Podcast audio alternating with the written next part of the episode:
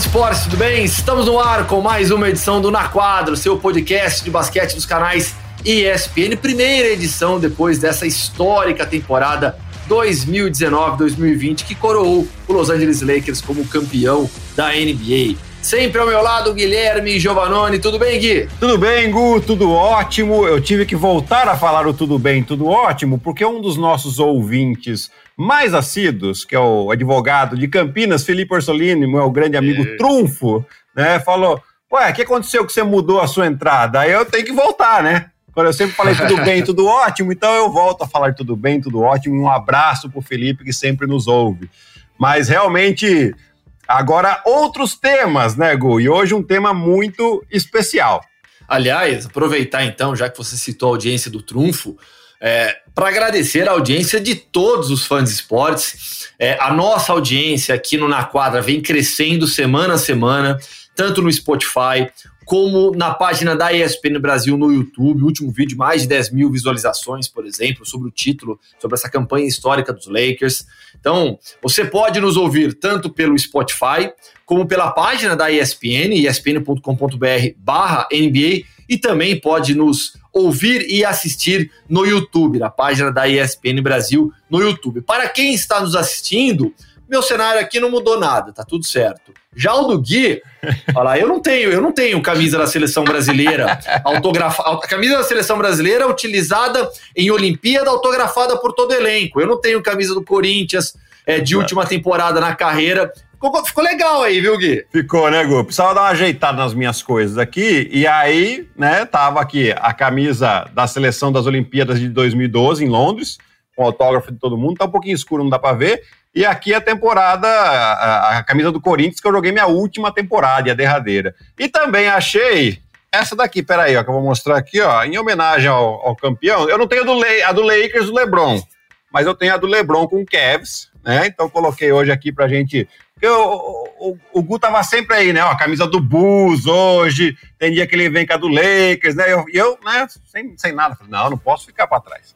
Aí eu coloquei não. essa aqui do LeBron em homenagem ao campeão da NBA desse ano. Eu mudei um pouco o ângulo aqui da minha câmera também, então o quadro do Michael Jordan ficou aqui para cima e aí eu vim com uma camisa do Chicago Bulls que não é do Michael Jordan, ó.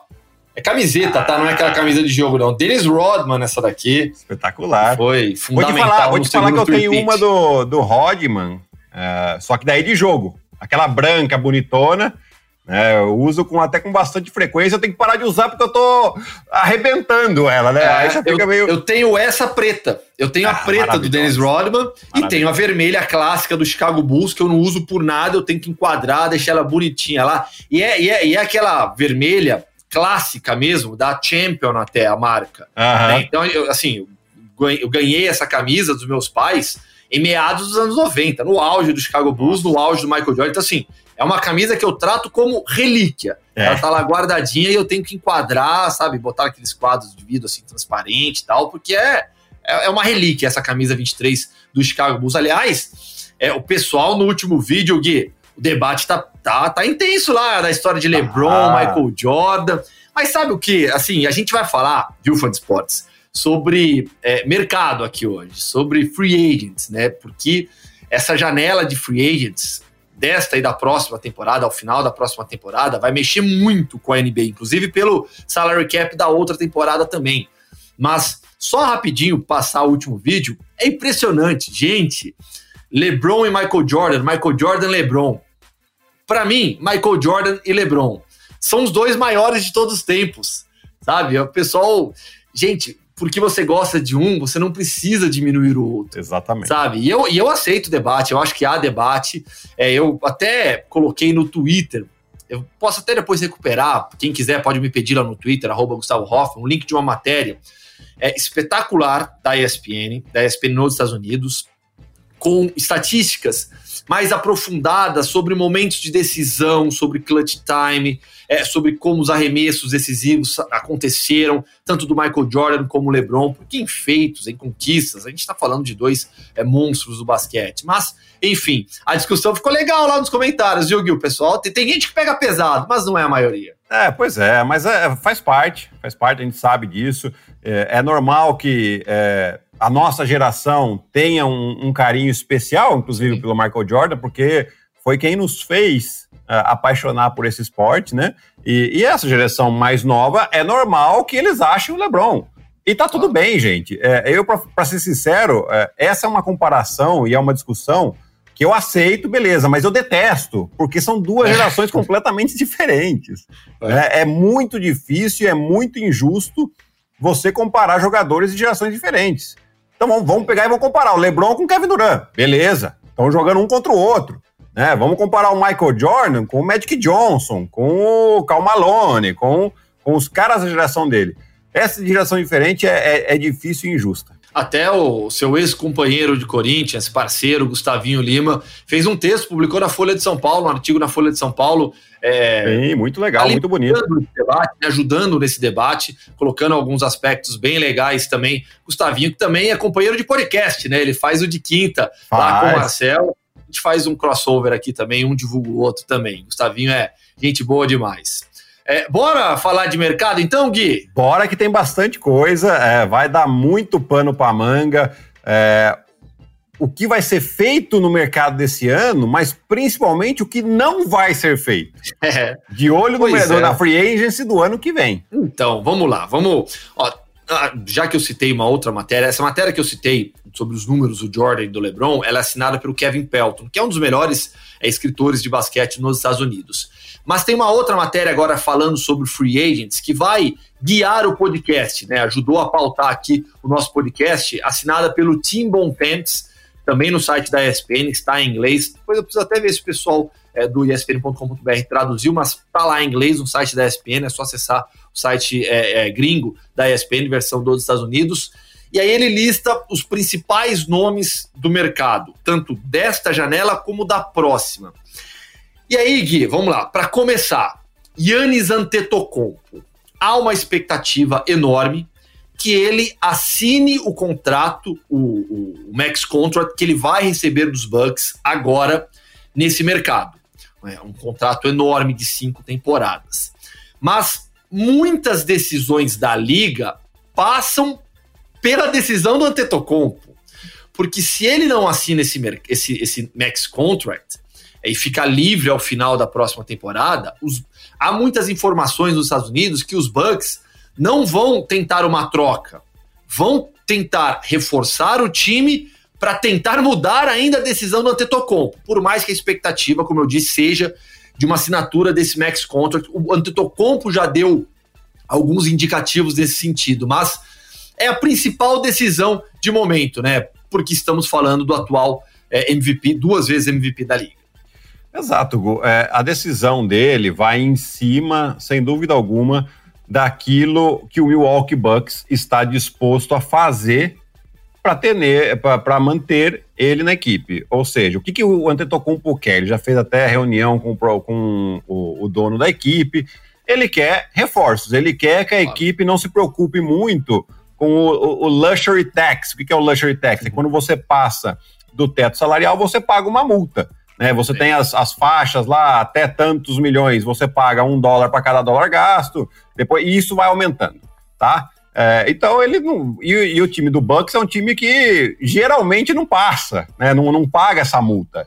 Só que ele tá com um jogador extremamente importante é, para a história da franquia. E eu acho que vale o esforço você para manter um jogador como esse, já que uh, o jogador que ele, que ele tá na equipe, ele tem algumas vantagens para renovar com essa equipe. Ele consegue assinar um contrato melhor se ele ficar na mesma equipe, né? E, uh, no lugar de trocar de equipe. Então, Pra, só que para isso, o, o Yannis ele não está muito preocupado em ganhar 5 milhões a mais, 6 milhões a mais. Ele quer um é. time competitivo para ele ser campeão. Né? Então ele vai ver nessa, nessa free agency agora aqui se a equipe do Milwaukee Bucks está disposta a dar um time capaz de ser campeão para ele ou ele vai para outro lugar. Né? Então eu acho que é, é essa a decisão. E não vejo motivo, sinceramente, pensando um pouco com a cabeça dele, de ele assinar essa extensão agora, sendo que ele vai ser free agent na, na temporada que vem. Então é uma maneira dele pressionar a equipe do Bucks a fazer o que ele quer. Então ele segura, espera, no ano que vem ele é free agent e pode assinar o Max com, com qualquer outra equipe, né? Um pouquinho mais com o Bucks, mas tudo bem, ele não vai se preocupar com isso, não. É, se ele não renovar, o que se fala nos Estados Unidos é de um interesse forte do Toronto Raptors, principalmente, e também do Miami Heat. Né? Duas equipes prontas também para ganhar título, duas equipes com bases vitoriosas. A gente está falando do atual vice-campeão e do campeão da temporada retrasada. Você consegue imaginar o Antetokounmpo fora dos Bucks? Porque, de novo, pelo, por tudo que o, que o Antetokounmpo falou nas últimas semanas, depois da eliminação, sobre voltar, sobre lutar pelo título, sobre batalhar por Milwaukee, a impressão que eu tenho é que ele não vai sair. A gente está falando de negócios. Ele quer um time forte, ele também quer ganhar dinheiro. Mas você consegue imaginar o Antetokounmpo fora dos Bucks? Ah, eu consigo. É, eu acho que, como você falou bem, é um negócio. Né? Se, se o dono do time não der sinais para ele, ah, beleza, vou contratar um mid-level aqui, eu não vou trazer uma outra estrela, ele vai falar, beleza, então, então o seu interesse não é o mesmo que o meu, muito obrigado, foi bom enquanto durou, eu vou procurar o meu caminho. Né? E eu acho que temos aí duas equipes, duas franquias que nos últimos anos demonstraram assim serem muito competitivas. Quer dizer, o Miami um pouco mais de tempo, já desde lá de, da chegada do, uh, do Pat Riley na franquia e depois de 2005 para cá, extremamente competitivo e já mostrou, inclusive, é, contratando LeBron James nesse meio termo, né? É, então eles vão com tudo. Você vê que o Pat Riley já está mexendo seus pauzinhos, né? Vai ser, é, inclusive, o, o, contrato do Dragic é, vai, de, vai depender de quanto que ele vai, né? Conseguir aceitar diminuir um pouco o seu salário aí para ele continuar ou numa equipe competitiva ou ele vai ganhar dinheiro em outro lugar, porque é claro que o Miami não vai dar um contrato muito alto para o Dragic porque ele está pensando no Yannis. A mesma claro. coisa o Toronto, e a gente vai falar mais do Fred Van Vliet. Né? Pois é, então, então, então vamos partir para o Fred Van Vliet já. Eu, tinha, eu tenho, na nossa pauta, tem o assunto Anthony Davis também, mas me parece que a questão do Anthony Davis é um pouco mais tranquila. É mais entender ali por quanto ele vai acertar com, com os Lakers. Mas vamos partir para o Toronto Raptors então, porque o Fred Van Vliet é um jogador que nas duas últimas temporadas se valorizou de maneira absurda, absurda. E aí, é, eu acho que o, o, o que vai fazer o Van Vliet passa um pouco por permanecer em um time competitivo, buscar um contrato maior e ganhando um pouco menos do que eu poderia ganhar em um time menos competitivo, como Atlanta Hawks, Detroit Pistons, New York Knicks, que tem muito espaço no salary cap. É, Concorda que é mais ou menos essa decisão? Ganhar um pouco menos e permanecer em um time forte, ganhar mais um, em um time onde você vai ter um pouco mais de protagonismo, mais, não sei se mais protagonismo, mas vai acabar ficando mais com a bola nas mãos também e ganhando um pouco mais? Gu, uh, vamos colocar um pouco de números aqui para o pessoal que nos assiste, nos escuta, entender um pouco melhor. Uh, se, os rumores que estão falando é que o, que o, New York Knicks, por exemplo, poderia oferecer um contrato de 25 milhões por ano para o Fred Van Vliet. É. É, já o rumor que vem de Toronto é que vão oferecer um contrato para ele de 80 milhões por quatro anos, ou seja, em média Isso. 20 milhões por ano. É, é, então, assim, é uma diferença grande, sim. Só que agora vamos na parte técnica. Para mim, o, o Fred Van Vliet ele é um excelente jogador, gostaria de tê-lo sempre no meu time, porém ele precisa de um sistema de jogo sólido, bom, como tem em Toronto, como teria, por exemplo, em San Antonio, como teria em Miami. Se ele vai para o New York Knicks para ser o cara do time, eu, eu, eu, acho que assim a chance de ser um flop é muito grande. É muito grande. Porque mesmo porque o Knicks é meio bagunçado nesses últimos é, anos. Tem a cara de flop do New York Knicks, né? Cara de flop do New York Knicks, que ele vai dar um montão de dinheiro para um, um, bom jogador, mas Isso. que precisa de um sistema. E o Knicks não tem esse sistema. Ah, vai, pode ser que melhore com, com o Thibodeau agora? Eu não tenho dúvida que vai, molhar, vai melhorar com o Thibodeau, mas eu, eu, não acho que o Fred Van Vliet seja esse cara para o New York Knicks. Eu acho que ele é um cara para o Toronto. Né? E, e, e, assim, eu na, na, situação dele, é claro, poxa, em quatro anos vai te dar um 20 milhões a mais, estando 5 milhões por Sim. ano a mais. Mas assim, 80 milhões, 100 milhões, e você pode continuar num time e que eventualmente você vai longe e com a premiação de, de você sempre chegar longe, final de conferência, final de NBA, você pode diminuir essa diferença. Uh, eu acho que para ele, pelo que a gente vê, né, pela linguagem corporal dele, é um cara extremamente competitivo. Eu acho que é. tem tudo para ele continuar em Toronto. É, é a tendência, né? Exatamente pela competitividade, para permanecer um time forte. Porque assim, New York Knicks, tudo bem. Hoje os Knicks, infelizmente, são realmente uma bagunça na NBA. É o que eles chamam de dysfunctional franchise. Há muito tempo não funciona. Há muito tempo dá tudo errado por lá. Decisões equivocadas atrás de decisões equivocadas. Mas e o Atlanta Hawks, por exemplo? Que tem uma base jovem, que tem uma potencial futura estrela da NBA, se é que já não é uma estrela da NBA, o Trey Young. É um núcleo jovem muito forte também. O Atlanta poderia ser um local onde o Van Vliet talvez liderasse um pouco mais esses garotos? Poderia, mas ele teria que ter paciência, porque não é, não é ele chegar que no ano que vem ele vai mudar a cara do Atlanta. É. Acho ainda que o Atlanta precisa de mais alguns anos e mais alguns jogadores. Tem ainda Pode ser que ele surpreenda esse ano, sem dúvida, porque o, o, o Capelá, por exemplo, chegou já no final da temporada, praticamente não jogou, e ele pode fazer uma dupla muito interessante com o Trey Young. Uh, com a chegada do Van Vliet, dá, um, dá uma encorpada no time e, e, eles podem começar a lutar por uma vaga nos playoffs na Conferência Leste, que a competitividade da Conferência Oeste é muito diferente. Né? A gente sabe que a gente vê ó, o Portland com aquele com Damian Lillard, McCulloch e Carmelo Anthony, classificou em oitavo. É, é, tudo bem que no, no, na primeira parte da temporada não estava jogando tão bem assim, mas uh, é, na, na, Conferência Leste você tem aí um Orlando Magic que terminou em, em sétimo lugar, né, oitavo, oitavo lugar, e que foi, é, assim, time super é, in, não, não estável, né, instável, né, inconstante.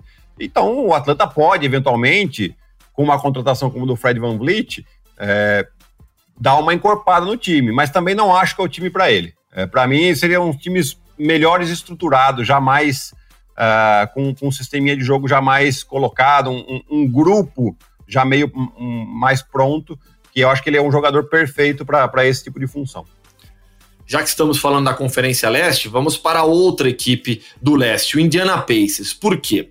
É, os Pacers têm em mão um jogador extremamente talentoso, um dos melhores da liga, Victor Oladipo. Mas que nos últimos tempos, infelizmente, jogou pouco por conta de lesão, mas já demonstrou do que ele é capaz na NBA. Mas qual é a situação do Oladipo? O Oladipo tem mais uma temporada de contrato com os Pacers. Os Pacers podem oferecer agora é, um contrato de 120% do que ele ganha. Né? Isso vai dar alguns milhões a menos do que é, um novo contrato que ele poderia assinar como free agent ao final dessa temporada.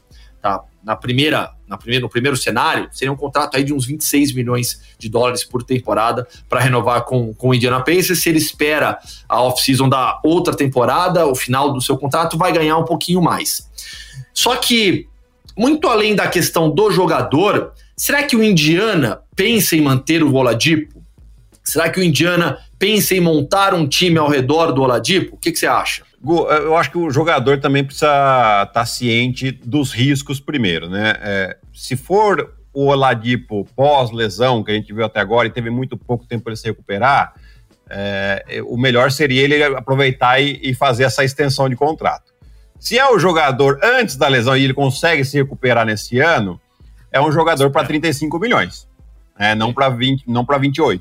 Né? Então, é, aí o jogador tem que saber o que ele quer. Oh, tenho capacidade de voltar? Beleza, então vou, vou, vou assumir o risco, que eu posso ganhar mais se eu jogar melhor. Senão, eu vou ter que, posso ser que eu ganhe menos. Uh, em relação ao Indiana, é, lógico que seria excelente para eles continuar, só que eles têm um, vão ter um problema de cap, né, de, de salary Sim. cap, porque eles uh, trouxeram o Malcolm Brogdon e o Miles Turner agora, e tem os Sabones também, que eles deram Isso. uma extensão. Então já começa, vai ficar um pouco pesado e vai ter pouca margem de manobra. O que, que eles podem fazer? Eventualmente tentar uma troca do, do Oladipo para trazer alguns jogadores jovens e ir pavimentando esse caminho para o futuro, em volta dos outros três que a gente citou agora, né? Ou ele vai para tudo ou nada. Eu acho que eles não vão, eles vão tentar trocar o Oladipo para não depois não perder, né? Até nessa matéria que você citou, eles falam exatamente disso, né? Falam é. que é, é, um small market, um mercado pequeno em Indianápolis, né? É. é então, para depois você conseguir convencer uma, uma grande estrela a vir jogar é mais difícil. Então, é melhor você pegar um jogador como esse e trocar por jovens talentos e pavimentar esse caminho do que depois você tentar fazer uma estrela. Pode ser que seja um caminho interessante aí para Indiana. Indianápolis, que é a terra da Karen e da Mina. Você não sabe de quem eu tô falando, né? Não. Você não assiste Discovery, Discovery Home and Health? Você não assiste aqueles programas de reforma? Não. Como assim? Em que mundo você vive, meu caro Guilherme Giovanoni? Ultimamente, assim? ultimamente eu tenho visto Cocomelon, Cleo e Cuquinho.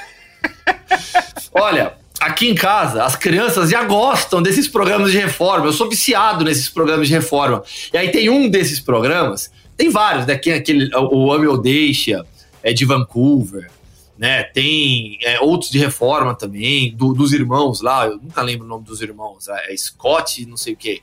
Que é, é, é esse é o, é o, que o é o que o Rômulo sempre cita na transmissão. Isso, é, eu, eu sempre esqueço o nome dos irmãos. irmãos Cohen, né? alguma coisa assim? Ah, eu não acho que é, acho que é, mas tem um que é muito legal, que é da Karen da Mina. Né, uma mãe e filha que moram em Indianápolis e compram e reformam casas antigas em um centro histórico, em um bairro histórico da cidade. Enfim, momento totalmente alternativo aqui do Na Quadra que a gente assiste aqui demais. A Karen e a Mini, eu fico totalmente, eu fico sempre com Indianápolis na cabeça por causa delas agora, até mais do que dos Pacers até. Incrível isso. Ô Gui, é, dois times que se movimentaram entre se, se, movimentaram no posto de treinadores e que geram uma expectativa para a próxima temporada agora. Vamos falar um pouquinho de Los Angeles Clippers e Philadelphia 76ers. Por quê? Tyron Lue vai substituir o Doc Rivers em Los Angeles. É, e o Doc Rivers vai substituir o Brett Brown em Filadélfia. Vamos, vamos pegar o mercado de free agents dos dois times, tá? Eu tô com a lista de todo mundo aqui. Vamos para o Filadélfia primeiro, porque há uma expectativa é, que o Filadélfia suba o nível. O Filadélfia com, com o Doc Rivers se torne mais competitivo o que não foi o que aconteceu nessas últimas temporadas. Cadê o Philadelphia? Philadelphia, Philadelphia, Philadelphia. Orlando, Philadelphia, tá aqui. Vamos lá, os free agents do 76ers, então. O Raulzinho, Kyle O'Quinn, Alec Burks e o Glenn Robinson III. E aí, para a próxima temporada, já tem um nome mais pesado, o Josh Richardson, que tem uma player option. E aí depois outros jogadores, mas ninguém muito pesado. Você acha que os, que os 76ers vão para o mercado? Será que eles vão tentar alguma troca? Vão mexer na estrutura principal do time, que tem Joe Embiid e o Ben Simmons como as duas grandes estrelas? É, são alguns pontos que o Doc Rivers vai ter que é, primeiro entender. Né? É, se fala muito do. É, deu branco agora. Ele acabou de. Eu... O Tobias Harris. Tobias Harris, gente. Ah, pegou agora. Tobias Harris. Agora, na temporada passada. Que não fez que não fez um, um bom playoff, né? Então, muitas críticas se, fala, se falava de uma possível troca do Tobias Harris. Porém, o Tobias Harris, uh, quando ele melhor jogou, foi quando ele estava sob o comando do Doc Rivers lá no Los Angeles Clippers. Né? E, e, então, pode ser que essa, essa parceria aí funcione bem novamente. Né? Primeiro de tudo é entender isso, se vai funcionar. Depois, o Doc Rivers precisa entender como usar o Ben Simmons e o Joel Embiid juntos. Né? Será que ele vai usar o Ben Simmons, voltar ele na posição de armador? Ou ele vai colocar ele na posição de ala pivô, como ele estava jogando antes ele se lesionar agora na bolha? Né? Então são esses pontos que o Doc Rivers primeiro precisa é, descobrir como, como fazer funcionar. Né? Senão, ele vai ter que pensar em alguma troca, porque esses três jogadores é, comprometem muito o salary cap do Philadelphia para uma eventual free agency em 2021. Né? Então ele precisa. É, ou, ou, ele faz funcionar, ou ele, ou ele procura alguma troca. Né? Eu, sinceramente, acho pode tentar uma troca do Ben Simmons por jogadores mais jovens, ou, ou jovens também, porque o Ben Simmons é jovem ainda, né? É, pra, mas para um jogador mais arremessador, né? Para fazer um time em volta do Joel Embiid. Eu acho que isso seria uma coisa mais factível, porque você tem uma moeda de troca muito interessante que você pode trazer bons valores para a equipe. Mas é, em relação aos free agents, não são jogadores insubstituíveis, certo? Sim. Então, você, se você não consegue renovar nenhum desses, você consegue substituir tranquilamente no mercado. Então, ele precisa desvendar esse mistério desses três jogadores principais do Philadelphia. Já nos Clippers, os nomes são mais pesados. A gente está falando de Montrezl Harrell, free agent agora já. Tem o Marcus Morris também. E para a próxima temporada, a gente tem players player options do Paul George e do Kawhi. Todo mundo imagina que o Paul George e o Kawhi vão permanecer em Los Angeles depois de todo o esforço que foi feito, até deles também, para se unirem é, em Los Angeles, na cidade onde eles queriam, vestindo aí, no caso, a camisa dos Clippers. Montrezl Harrell e o Marcus Morris. Além deles, tem o Patrick Patterson também, o Red Jackson, o J. Michael Green e o Jonathan Mosley. Mas o Montrezl Harrell se torna é, um jogador bastante desejado nesse mercado de free agents. Né? Ah, sim. Ele vai ser um jogador que, que vai ter muita disputa por ele, porque é um jogador bastante interessante. Sofre um pouquinho defensivamente, mas é um jogador muito intenso. Né? Ofensivamente, principalmente vindo do banco, para o Clippers ele dava muito. Né? Na bolha ele não foi tão bem assim. Né? Chegou depois que todo mundo, teve um problema uh, de morte na família. Uh, pode ter interferido, né? mas uh, não, não jogou tão bem mas é um jogador que foi o sexto homem da temporada. Né? Então, é um jogador que, que, que é muito interessante e acho, eu acho difícil do Clippers segurá-lo, né? Por, por causa de, de do, do, cap space. É, eventualmente você já tem o Zubat, né? Você pode trazer Sim. e você pode apostar um pouco na evolução dele e trazer um jogador mais barato para ser o reserva do Zubat. Então eu, eu acho difícil o Montrezl continuar no Clippers. Tyron Lu nos Clippers, vai dar certo?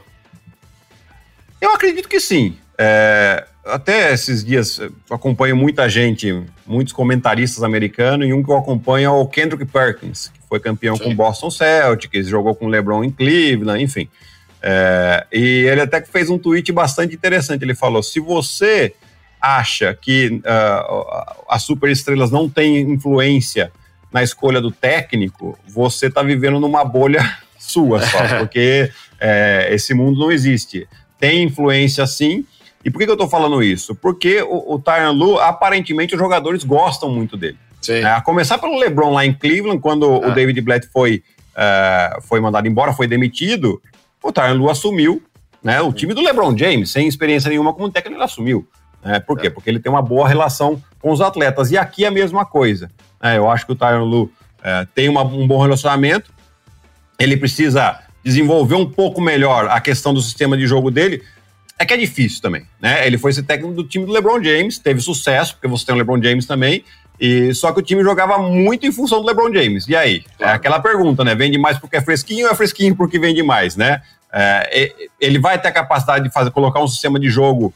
É claro, você tem duas estrelas, Paul George e Kawhi, mas você vai, você vai ter um sistema de jogo que vai envolver todo mundo? Ou você vai simplesmente dar a bola no mão dos caras, fazer a isolation e deixar os caras jogar para ganhar o jogo? Né? Então, é, eu acho que essa é a dúvida, mas eu acho que ele tem é, experiência para lidar com estrelas, é, os jogadores gostam dele, então já começa com resolvendo uma boa parte do problema de química da equipe do Clippers. É, isso é muito comum no esporte, né, Gui? Não só no basquete, em outras modalidades coletivas também, porque em uma comissão técnica, e aí você pode falar com toda a sua experiência, é, o assistente técnico é quem está mais próximo dos jogadores. Muitas vezes o assistente técnico é quem leva. E aí eu não estou falando que é um leve trás, eu estou falando assim. O assistente técnico é quem passa melhor as informações da situação do grupo, do clima no vestiário, é de como estão os jogadores pro treinador. Né? E aí isso é, é comum demais. Os jogadores gostam demais do assistente técnico, se dão muito bem com os assistentes técnicos. Mas essa transição de assistente técnico para treinador demanda também algumas decisões que não vão agradar todos os jogadores, demanda uma autoridade diferente. No caso do Tyron Lu, ao menos, ele já tem essa experiência anterior com, com, com os Cavs do próprio LeBron. Exato, né? O assistente técnico é o filtro, né? Ele vai muitas vezes é, sentar do lado do, do jogador e escutar as reclamações do jogador Uh, entender qual que é a demanda real dele para passar para o técnico sem todas as palavras que o jogador falou. Né? É. É, Filtrando, como você exatamente, disse. Exatamente, exatamente. Então, é, muito disso, é claro que o, o assistente técnico também ajuda na, na, na, questão do treinamento, na questão da parte claro. tática, na questão de vídeo, mas muito tem disso, desse relacionamento com o jogador. É, é, é o elo que liga o jogador ao técnico, né? Mesmo porque, é, porque daí quando você passa para técnico, você cria uma distância. Por quê? Porque muito, a maioria das vezes você vai tomar decisões que não vai agradar a jogador A ou B, né? E, e eu tenho certeza que o Tyron Luz sabe que talvez ele não saiba direitinho o canal do sucesso, mas o, o, o, caminho do sucesso. Mas o caminho do fracasso é ele querer tentar agradar todo mundo. Sim. E se ele tentar agradar todo mundo ali, ele, ele vai perder. Porque daí ele vai deixar todo mundo descontente. Acontece exatamente o contrário. Né? É, então, você cria essa distância e tem que criar mesmo, é normal. E ele já passou por isso. Então, essa experiência ele tem. Eu acho que ele pode fazer um bom trabalho. Vamos, vai, vai ficar pendente aí desse sistema de jogo que ele vai implementar. Aguardemos as cenas dos próximos capítulos, que terão muitas transferências. O mercado de free agents vai ficar bastante agitado na NBA. Fechou, Gui? Fechamos mais uma edição. Edição sensacional, né? Gostoso. Daria para falar mais uma hora, né? Porque Nossa, a gente tem, tem, muita coisa. Tem os nomes aqui da, da Free Agents, mas a gente vai falar. Quando começar realmente a Free Agency, a gente vai comentar as principais movimentações, e aí sim, é, com muito mais material em mão, né, Gu? Com certeza, tem, tem muita coisa. E você fica de olho também no site da ESPN, espn.com.br barra NBA, com todas as atualizações, com as principais notícias da NBA. Nós voltamos na semana que vem, eu e Guilherme Giovanoni. Gabriel Veronese, que cuida do programa, está de férias, deixou nas mãos do super competente também fanático por basquete Pedro Suaide na edição de áudio, sempre o Marcel Damasio. Nosso agradecimento a todos vocês que trabalham aqui nos bastidores, não nos bastidores da nossa casa, nos bastidores do Na Quadra. Valeu, Gui. Um grande abraço. Até semana um que vem. Um abraço, Gu. Até semana que vem. Tchau, tchau. Valeu, pessoal. Até semana que vem.